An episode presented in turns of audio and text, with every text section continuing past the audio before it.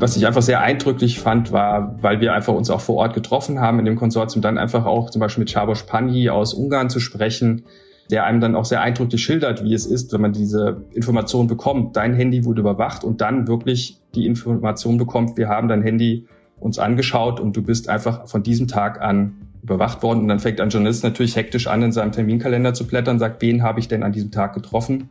Wen habe ich denn vielleicht auch in Schwierigkeiten gebracht, ohne dass ich ähm, jetzt fahrlässig gehandelt habe. Das ist natürlich einfach sehr, sehr schwierig für die Betroffenen.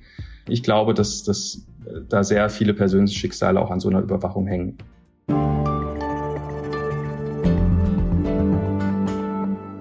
Die Überwachungssoftware Pegasus hat diese Woche für viel Aufsehen gesorgt. Mit der Software sollen Staaten, Journalistinnen und Menschenrechtler auf der ganzen Welt ausspioniert haben.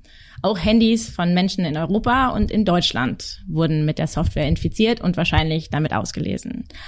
Aufgedeckt hat das ein internationales Team von Journalistinnen, auch Kolleginnen und Kollegen der Zeit und von Zeit Online waren an diesem sogenannten Pegasus-Projekt beteiligt. Und sie haben Anfang der Woche, am 18. Juli, erste Recherchen zu diesem Angriff auf die Meinungsfreiheit veröffentlicht. Das hier ist der Podcast Hinter der Geschichte. Wir geben hier jede Woche Einblick in besonders spannende Recherchen der Zeit. Der Podcast gehört zum Programm der Freunde der Zeit. Das ist unser Team hier, das sich um den Austausch mit Leserinnen und Lesern kümmert. Verschiedene Redakteurinnen wechseln sich mit dem Moderieren ab und heute bin ich dran. Sarah Schaschek, Redakteurin beim Kindermagazin Zeit Leo in Hamburg. Und ich telefoniere jetzt mit meinem Kollegen Sascha Fenor in Berlin. Hallo Sascha. Hallo. Sascha, du bist Head of Data Journalism im Investigativressort von Zeit und Zeit Online. Und du warst von Beginn an beim Pegasus-Projekt dabei. Ich möchte natürlich gerne gleich wissen, welche Rolle ihr dabei als Journalistinnen und Journalisten gespielt habt. Aber vielleicht erklärst du erstmal, was ist Pegasus eigentlich für eine Software? Pegasus ist eine mächtige Überwachungssoftware, die Handys ausspähen kann. Ähm, sie wird programmiert und verkauft von der israelischen Firma NSO. Die kommerzielle Software wird ausschließlich an Staaten verkauft, also man kann nicht als Privatperson diese Spionagesoftware kaufen. Und sie soll durch das Ausspähen von Handys helfen, Terrorismus und Verbrechen zu verhindern. Beispielsweise ist das auch schon gelungen. Also Pegasus wurde eingesetzt, als der mexikanische Drogenbaron El Chapo verhaftet wurde. Der Angriff auf so ein Handy mit dieser Software ist für die Betroffenen unsichtbar. Ähm, das ist wirklich ein sehr, sehr modernes System. Man spricht davon, dass das das beste System am Markt sei. Es geht sogar so weit, dass es wirklich nicht notwendig ist, dass die Opfer auf einen Link zum Beispiel auf eine, in eine SMS oder eine E-Mail klicken müssen, die dann irgendwie infiziert und zu einer Infizierungsgerät ist passiert mittlerweile völlig lautlos und äh, völlig unsichtbar. Das heißt, die Pegasus-Kunden, diese Staaten haben ein System, da gibt es sogar eine richtige Hotline, wo sie anrufen können, wenn es Probleme gibt und äh, man gibt diese Handynummer in dieses System ein und dann passiert es. Natürlich kann es auch mal schiefgehen, aber im Grunde genommen ist es am Ende ein ganz banales System, was diese Behörden in diesen Ländern, die dort Kunde sind, ähm, einsetzen. Und wie kam es jetzt zu diesem Pegasus-Projekt. Was habt ihr als Journalisten und Journalistinnen da jetzt bewirkt? Ja, zunächst war die Grundlage unserer Recherche eine gigantisch große Liste von mehr als 50.000 Handynummern aus rund 50 Ländern. Diese Liste wurde dem gemeinnützigen Verein Forbidden Stories in Paris und Amnesty International zugespielt. Weiß man von wem? Die Handynummern wurden nach Angaben von Forbidden Stories in ein System der NSO Group eingespeist. Das ist das Unternehmen, das die Spähsoftware Pegasus weltweit äh, an Polizeibehörden und Geheimdienste verkauft. Die Liste reicht von 2016 bis in die Gegenwart und die Nummern wurden aus mehr als zehn Staaten eingespeist, die Kunden von NSO sind. Nach unserer Kenntnis identifizieren die Überwacher in der Regel vor einer geplanten Überwachung mit dem Pegasus-System in einem anderen vorgelagenen System, zum Beispiel ob ein Mobiltelefon online ist, welches Betriebssystem auf dem Gerät installiert ist und in welchem Land es sich überhaupt befindet. Die Liste umfasst nach unserer Kenntnis also Vorselektion für eine mögliche spätere Überwachung durch Pegasus. Das bedeutet also nicht, dass jede der 50.000 Nummern anschließend angegriffen oder von Pegasus infiltriert wurde. Das Unternehmen NSO wiederum legt Wert auf die Feststellung, dass man keinen Zugang zu den Daten der Zielperson seiner Kunden haben. Die Eingabe einer Nummer bedeutet aus unserer Sicht aber zumindest, dass die Polizeibehörden und Geheimdienste ein gesteigertes Interesse an den Menschen hatten, die eben die Handynummer gehört. In einem ersten Schritt mussten wir dann im Recherchekonsortium versuchen, den Handynummern Personennamen zuzuordnen, um dann die eigentliche Recherche beginnen zu können. Das war dann ein erster großer Aufwand in den beteiligten Medienhäusern. Was war denn jetzt eure eigentliche Arbeit als Journalistinnen und Journalisten? Das klingt erstmal nach einer riesigen Fleißarbeit. 50.000 Handynummern und rauszufinden, wer dahinter steckt. Ja, das war natürlich auch eine Arbeit, die nur international in der Zusammenarbeit äh, geleistet werden konnte, weil wir natürlich aus deutscher Sicht auch nicht in jedem Land ähm, gefüllte Telefonbücher haben. Aber natürlich haben die Journalistinnen und Journalisten, die jeweils in den betroffenen Ländern vor Ort waren, erstmal auch in ihren Telefonbüchern geguckt. Ne? Man ist ja dann auch als Politikredakteur vielleicht auch gut vernetzt und hat dort auch hochrangige Politikerinnen Politiker im Adressbuch und so konnte man einfach sukzessive einfach diese Liste anwachsen lassen. Also von diesen 50.000 Nummern haben wir am Ende über 1000 Personen zuordnen können. Aber diese 1000 wiederum haben wir jetzt auch nicht direkt einfach mal angerufen, weil wir natürlich auch noch eine sehr hohe Geheimhaltungsstufe hatten. Das heißt, das war auch sehr sukzessive und ich möchte gar nicht wissen, welche Überraschungen und Schätze noch auf dieser 50.000er Liste schlummern, die wir vielleicht noch gar nicht zugeordnet haben. Okay, also das ist sozusagen ongoing, euer Projekt. Genau, natürlich haben, haben wir jetzt erstmal wirklich eine ganz große ja, Rechercheleistung über mehrere Tage abgeliefert. Jetzt ist erstmal so die Phase, wo wir auch die ganzen Reaktionen einsammeln. Da ist sehr, sehr viel Bewegung. Aber ich will nicht ausschließen, dass es dann noch weitere Enthüllungen gibt. Aber jetzt erstmal für diese Woche, das ist erstmal so das große Rechercheergebnis, was wir publizieren konnten. Ich würde ganz gerne noch ein bisschen dabei bleiben, was ihr da jetzt genau gemacht habt. Es war immer wieder die Rede von einer forensischen Analyse eines Handys. Amnesty International, das Security Lab war ja auch involviert.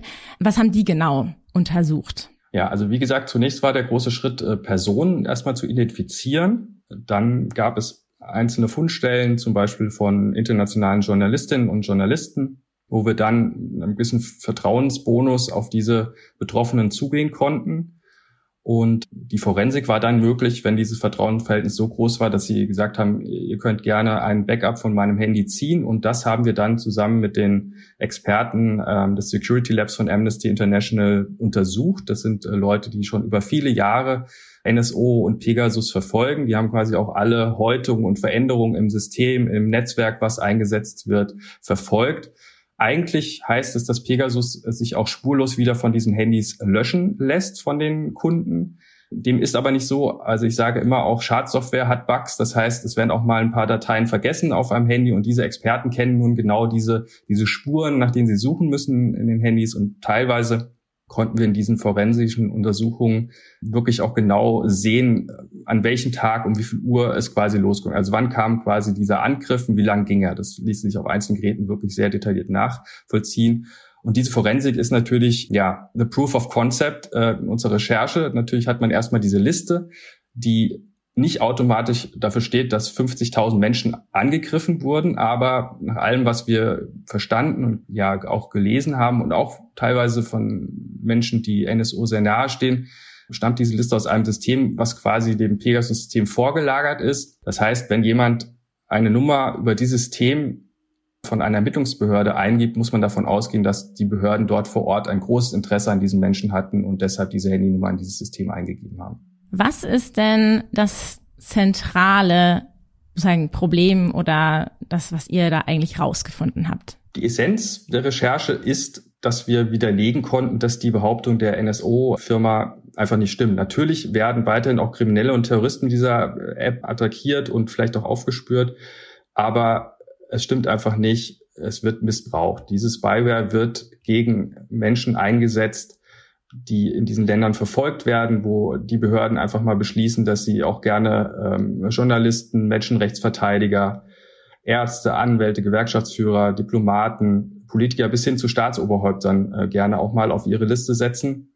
Also wir konnten zum Beispiel in unserer Liste Emmanuel Macron finden, den französischen Staatspräsidenten. Wir haben äh, Charles Michel, den äh, damals belgischen Premierminister, ähm, heutigen Präsident des Europäischen Rats gefunden, Edouard Philippe auch damals Premierminister in Frankreich, Imre Khan, der Premier von Pakistan. Also ähm, da merkt man, wenn Staaten mit einem schwierigen Rechtsverständnis äh, so eine Waffe in Händen haben, werden sie einfach auch dazu verleitet, sie für falsche Ziele und Zwecke einzusetzen. Konntet ihr denn eigentlich auch rausfinden, äh, was dann wer mit diesen Daten gemacht hat? Kannst du vielleicht mal an einem Beispiel sagen, welche Konsequenzen, von denen ihr wisst, bisher diese Software gehabt hat schon? Was wir in der Forensik nicht sehen konnten, war zum Beispiel, welche konkreten Inhalte abgeflossen sind. Also man kann auf einzelnen Handys sehen, dass da zum Beispiel 350 Megabyte abgeflossen sind, wo man sich dann vorstellen kann, also das ist jetzt nicht nur eine Textnachricht, sondern da hat man sich wahrscheinlich auch für die Bilder oder für Videos auf diesen, diesen Handys interessiert und die dann abgesaugt. Ich glaube, dass es ähm, häufig von den Betroffenen im Nachhinein einige Situationen und Ereignisse in ihrem Leben erklären, warum es plötzlich zu einer Verhaftung kam warum plötzlich Dinge anders waren, die sie vorher kannten. Es lässt sich aber nicht immer zwar exakt auf diese Überwachung zurückführen, aber der Verdacht liegt sehr nahe. Was ich einfach sehr eindrücklich fand, war, weil wir einfach uns auch vor Ort getroffen haben in dem Konsortium, dann einfach auch zum Beispiel mit Csabos Panyi aus Ungarn zu sprechen, der einem dann auch sehr eindrücklich schildert, wie es ist, wenn man diese Information bekommt. Dein Handy wurde überwacht und dann wirklich die Information bekommt, wir haben dein Handy uns angeschaut und du bist einfach von diesem Tag an überwacht worden. Und dann fängt ein Journalist natürlich hektisch an, in seinem Terminkalender zu blättern, sagt, wen habe ich denn an diesem Tag getroffen? Wen habe ich denn vielleicht auch in Schwierigkeiten gebracht, ohne dass ich ähm, jetzt fahrlässig gehandelt habe? Das ist natürlich einfach sehr, sehr schwierig für die Betroffenen. Ich glaube, dass, dass da sehr viele persönliche Schicksale auch an so einer Überwachung hängen. Äh, es gibt, glaube ich, auch ein paar Texte in eurer Sammlung, die ihr jetzt bisher rausgebracht habt, die sich mit den Opfern konkret beschäftigen, ne? Genau, also meine Kollegin Astrid Geisler war auch in Ungarn, hat dort, dort vor Ort recherchiert und hat eben auch genau diese Kollegen auch getroffen und war bei ihnen im, im Redaktionsbüro. Und äh, ja, das ist schon sehr eindrücklich und in solchen Momenten ist man irgendwie auch sehr dankbar und es wird einem auch nochmal als deutscher Journalist bewusst, eigentlich in welchen ja, guten Situationen wir immer noch arbeiten und, und recherchieren dürfen und uns vom Recht geschützt sehen. Und wenn man merkt, innerhalb der EU ist es einfach nicht selbstverständlich, seine Arbeit zu machen, sondern muss einfach mit schlimmsten Konsequenzen rechnen. Der deutschen Regierung wurde ja auch dieses Programm angeboten. Nach unseren Recherchen war NSO auch in Deutschland und hat das mehreren Behörden in Deutschland gezeigt. Also man muss sich einfach vorstellen, das ist wirklich eine kommerzielle Firma. Das heißt, da gibt's wirklich eine Art Vertriebsteam, was dann einfach von, von Staat zu Staat tingelt und einfach zeigt, was ihr tolles Tool kann. Ich kann mir vorstellen, dass die deutschen Behörden auch sehr angetan waren von dem, was die Software kann, aber nach allem, was wir herauskommen, wurde es nicht angeschafft, weil es einfach auch verfassungsmäßige Bedenken gab. Es wurde ja dann auch beschlossen, den Bundestrojaner selbst zu programmieren. Aber ja, sie waren auf jeden Fall in Deutschland und haben es vorgeführt. Wie wird man denn Teil einer solchen Recherche? Wird man da gefragt, ob man mitmacht? Wieso die Zeit? Wieso nicht der Spiegel? Muss man sich da bewerben? Wird man ausgewählt? Wie, wie, wie funktioniert sowas? Also ich glaube, dass hier einfach schon ein vertrauensvolles Verhältnis zu Forbidden Stories war. Ähm, wir haben dort auch schon Projekten, internationalen Rechercheprojekten teilgenommen, also zum Beispiel auch an dem Projekt, das die Recherchen der ermordeten maltesischen Journalistin Daphne Caruana Galizia fortgeführt haben. Da waren wir auch schon mit dabei und auch einer Recherche in Mexiko. Ich glaube, investigative Recherche ist sehr abhängig von Vertrauen, dass man sich gegenseitig bringt. Und gerade in diesem Projekt war es sehr, sehr wichtig, sich zu vertrauen, sich darauf zu verlassen, dass alle sich auch an die Sicherheitsregeln halten, die wir uns geben mussten, weil wir nur einfach wussten, dass wir sehr schnell ins Visier auch solch einer Überwachungssoftware geraten können. Ich glaube, das ist ein Grund, einfach die gute Arbeit und das Vertrauen, was man in anderen Projekten schon gewonnen hat. Das waren ja sehr viele Kolleginnen und Kollegen, die da beteiligt waren. 80 habe ich gelesen, oder rund, rund 80. Wie habt ihr miteinander kommuniziert? Wie wart ihr verbunden im internationalen Team? Naja, so viel kann ich, kann, will ich noch gar nicht erzählen, weil das Projekt auch immer noch läuft und wir einfach nach wie vor damit rechnen müssen, dass vielleicht jemand doch mal ähm, richtig äh, an uns rangeht und versucht digital an unsere Informationen zu kommen. Ich denke, die, allein die Liste ist, glaube ich, schon sehr begehrenswert für einige jetzt gerade da draußen. Ich kann nur sagen, dass es Kommunikation nicht erleichtert, wenn man einfach nicht mit seinem Handy arbeitet in diesem Projekt, wenn man nicht einfach an seinem Arbeitsrechner arbeitet. Das macht das alles sehr mühsam und ich kann sagen, dass ich wirklich auch sehr, sehr viel zusätzliche Hardware mit mir herumschleppe, wenn ich irgendwo jetzt gerade hingehe und ja, es ist teilweise schon bizarr, wenn man sich das mal überlegt. Also man konnte zum Beispiel die Kolleginnen und Kollegen, die am Projekt mitgearbeitet haben, immer konnte man erkennen, welchem Büro sie arbeiten, weil die Handys vor der Tür lagen. Mhm. Also wenn man jetzt quasi drüber gesprochen hat, hat man es einfach rausgelegt, weil man einfach nicht sicher gehen konnte, dass man nicht vielleicht auch schon ins Visier geraten war. Habt ihr, die ihr da mitgemacht habt, alle auch einmal euer Handy durch durchschauen lassen? Ja, absolut. Das genau. Also ich habe jetzt zum Beispiel hier auf meinem Rechner mittlerweile auch eine lokale Lösung. Das heißt, ich glaube, ich werde heute auch nochmal es durchlaufen lassen. Also ich glaube, allein aus Interesse und auch aus Gründen des Schutzes für das Projekt äh, sollte man das regelmäßig machen. Es ist nicht ein einmaliger Test, sondern man sollte da regelmäßig nachschauen. Ich würde ganz gerne nochmal auf die politische Ebene dieses sozusagen Abhör Skandal, so den ihr jetzt aufdeckt, nach und nach zu sprechen kommen. Vielleicht als erstes mal, Pegasus ist ja, wird ja als eine Cyberwaffe eingestuft. Vielleicht kannst du noch mal erklären, was das eigentlich bedeutet. Ja, das bedeutet, dass sie einfach wirklich auch eine Waffe ist. Es ist nicht einfach nur ein Stück Software, was man äh, mag oder nicht mag, sondern es wird wirklich so eingeordnet und das heißt, dass Exporte nicht einfach so möglich sind. Also Israel hat einen genauen Blick auf die Exporte, haben sie eigentlich sehr strenge Regeln für die Exporte, wie sie auch für andere Waffen sehr strenge Regeln haben. Was wir aber gesehen haben in unseren Recherchen ist, dass nicht immer so ernst genommen wurden, die eigenen Regeln, sondern dass letztendlich die Vergabe von Lizenzen für Pegasus auch als diplomatisches Mittel genutzt wurden. Also wir haben in den Recherchen gesehen, dass da schon auch ein Zusammenhang von Besuchen von damaligen Premier Netanyahu gab, wenn er in einem Land war, in Indien, Ruanda, Saudi-Arabien, Aserbaidschan und auch Ungarn, dass wir in den Daten sehen, dass da irgendwie auch relativ zeitnah auf einmal so ein Land dann auch auftaucht und auf einmal scheinbar Pegasus Kunde ist. Das heißt, hier hat sich, glaube ich, der israelische Staat auch ja, geopolitische Vorteile erhofft. Also ein Beispiel, das, wo es scheinbar auch funktioniert hat. Also wie gesagt, Ungarn ist ja ein Kunde von Pegasus und als es äh, im äh, Anfang des Jahres zu den kriegerischen Auseinandersetzungen Hamas und, und Israel gab, war Ungarn beispielsweise das einzige Land in der EU, das sich ja gegen eine Petition ausgesprochen hat, das eine Beendigung der kriegerischen Tätigkeiten gefordert hat. Also da hat vielleicht einfach auch dieses diplomatische Mittel funktioniert, dass man solch eine Cyberwaffe ermöglicht für den ungarischen Staat und er sich dann auch dankbar erwiesen hat auf diplomatischer Ebene. Hm. Verkauft denn ähm, NSO an bestimmte Länder auch nicht, also ganz, ganz konkret, weil weil es sagen ein israelisches Unternehmen ist? Ja, es gibt, es gibt ganz klare Regeln. Es gibt zum Beispiel auch die Regel, dass man mit dem System keine US-amerikanische Nummer anrufen kann. Also sobald man die internationale Vorwahl von USA davor wählt, sagt das System nicht möglich, weil Israel einfach sagt, wir machen das nicht. Wir sind äh, befreundete Nation und äh, US-amerikanische Nummern dürfen nicht angegriffen werden mit unserem System. Wir wissen, dass, dass es andere Länder gibt, die nicht zumindest zu den Kunden gehören. Also zum Beispiel Katar gehört nicht zu den Kunden. Da gibt es also ganz klare Regeln, die sich auch Israel und die NSO selbst gesetzt haben. Okay. Äh, das Unternehmen selber streitet ja die Vorwürfe ab und sagen, dass auch wenn äh, da sozusagen diese Nummern da irgendwie auftauchen, das heißt noch lange nicht, dass es tatsächlich Überwachungsversuche gab, äh, wenn diese Nummern da auf dieser Liste auftauchen. Und ich glaube, ich weiß nicht, ob Sie auch gesagt haben, selbst wenn da in den Handys selber digitale Spuren von dieser Software waren, heißt das aber noch lange nicht, dass es auch tatsächlich Überwachung gab. Zitat, Journalistinnen und Journalisten ziehen da falsche Schlüsse. Inwieweit ist das, was ihr da jetzt rausfindet, auch sozusagen Interpretationssache, was da wirklich passiert? Ja, wir beobachten natürlich jetzt genau diese Verteidigungstaktik von NSO, dass sie sagen, es ist, es ist nicht aus Pegasus-System, was wir auch nicht schreiben. Wir sagen, es ist ein, ein vorgelagerten System. Das wurde auch nochmal von der Quelle bestätigt. Ich verstehe natürlich auch die Panik bei NSO, weil da einfach jetzt auch ganz viel wirtschaftlicher Schaden sicherlich entstanden ist. Es war eigentlich auch ein Börsengang geplant, der sicherlich jetzt auch erstmal auf Eis gelegt wird, weil einfach die Grundstimmung sich doch sehr gedreht hat. Ich muss einfach sagen, dass die Forensik natürlich eine, eine sehr, sehr deutliche Sprache spricht. Das heißt, wir konnten wirklich in einigen Fällen wirklich ganz konkret sogar noch ein aktives Pegasus finden. Wie eben schon gesagt, ich bin der Meinung, dass einfach auch wenn eine, eine ausländische äh, internationale Behörde die äh, Handynummer von Emmanuel Macron in ein System eingibt, dann macht man das nicht einfach mal aus Spaß und will wissen, ob das Handy zufällig an ist.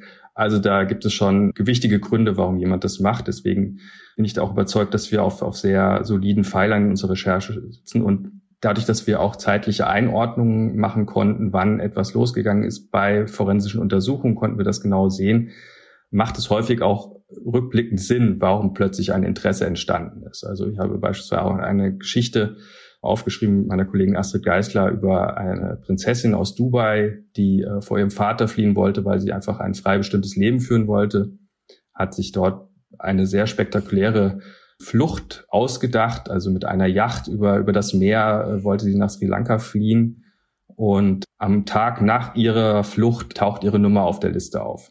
So, also da gibt es also so, sogar einen wirklich direkten Zusammenhang zwischen einem Ereignis und einem plötzlichen Interesse, weil das Emirat Dubai natürlich wissen wollte, wo ist denn die Prinzessin, natürlich dann auch mal so ein System angeworfen hat, was sie zu diesem Zeitpunkt auch im Einsatz hat.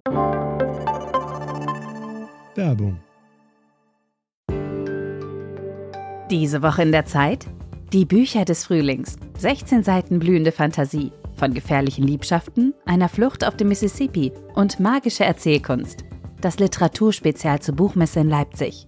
Die Zeit, Deutschlands größte Wochenzeitung. Jetzt am Kiosk oder direkt bestellen unter zeit.de/slash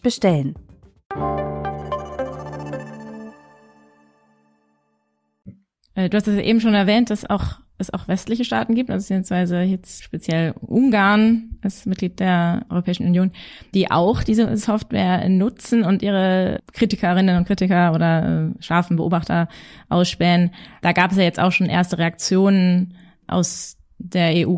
Kannst du da einen kleinen Überblick geben? Ja, also wie gesagt, wir versuchen das auch alles jetzt im Blick zu behalten und einzusammeln. Ich kann sagen, dass UE-Kommissionspräsidentin von der Leyen ja auch sich wirklich entrüstet gezeigt hat. Sie sagt, also wenn dies stimme, dass das in Ungarn so praktiziert sei, sei das absolut inakzeptabel. Eine freie Presse sei ein Grundpfeiler der Europäischen Union.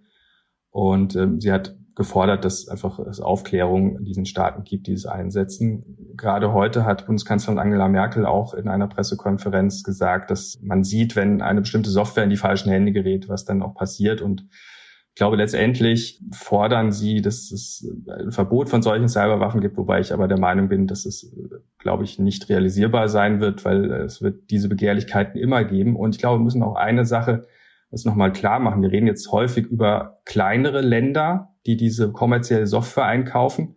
Natürlich muss uns allen bewusst sein, dass die großen Nationen, die also die Möglichkeit haben, natürlich solche Tools sich selbst programmieren und stricken. Also wir reden jetzt nicht über nur diese kleinen Staaten, die zufällig notgedrungen sich eines kommerziellen Produkts bedienen, sondern wir müssen einfach davon ausgehen, dass diese Überwachung überall stattfindet und sicherlich auch in großen westlichen Demokratien. Ich komme jetzt schon zu meiner letzten Frage. Was bedeutet es eigentlich für euch, die ihr in diesem Rechercheteam wart, dieser Moment, in dem ihr an die Öffentlichkeit geht. Was bedeutet das jetzt für eure weitere Recherche? Ich glaube, dass es jetzt wichtig ist, ja, erstmal auch die Angriffe abzuwehren. Natürlich, wie eben gesagt, NSO versucht jetzt letztendlich die Gesamtrecherche auch in Misskredit zu ziehen. Da müssen wir einfach darauf reagieren, was heute auch passiert ist. Also Amnesty International hat auch nochmal sehr deutlich bekräftigt, wie solide und wie zuverlässig diese Quelle ist und dass wir dann fest überzeugt sind, dass diese Liste auch genau für diese Sachen steht, die wir in den Recherchen formulieren. Ich glaube, das Projekt ist noch lange nicht vorbei. Ich glaube, wir müssen daran bleiben und ja, letztendlich müssen wir uns auch als Journalisten, glaube ich, immer klar machen, dass so ein Sicherheitsapparat, den man sich jetzt gebaut hat, dass der sicherlich auch in vielen anderen Recherchen notwendig ist. Also ich glaube, dass diese Verschlüsselungstechnologien und so weiter, die man einzusetzen hat, um auch seine eigenen Quellen zu schützen, wichtig für alle Kolleginnen und Kollegen sind. Und ich glaube, dass ich jetzt meine zusätzliche Hardware nicht einfach nur zuklappe nach dem Projekt, sondern ich glaube, dass ich auch sehr, sehr viel mitgenommen habe, wie wichtig es ist, dass wir uns schützen und eben auch unsere Quellen da die schützen nicht preisgeben dürfen. Ich wünsche euch weiter damit ganz viel Erfolg und danke dir sehr herzlich, äh, Sascha, dass du da warst. Vielen Dank, hat Spaß gemacht. und wir vom Podcast-Team bedanken uns fürs Zuhören. Wir freuen uns auch über Ihr Feedback was machen wir gut, was können wir noch besser machen, schreiben Sie uns gerne an freunde.zeit.de. Und wie gehört, das Thema Pegasus bleibt weiter aktuell. Schauen Sie da auch ruhig mal auf Zeit Online rein. Es gibt da eine Liste mit sämtlichen Artikeln, die es bis jetzt dazu gab und auch weiterhin dazu geben wird unter www.zeit.de slash Pegasus. Und ich wünsche Ihnen jetzt eine gute Woche. Tschüss.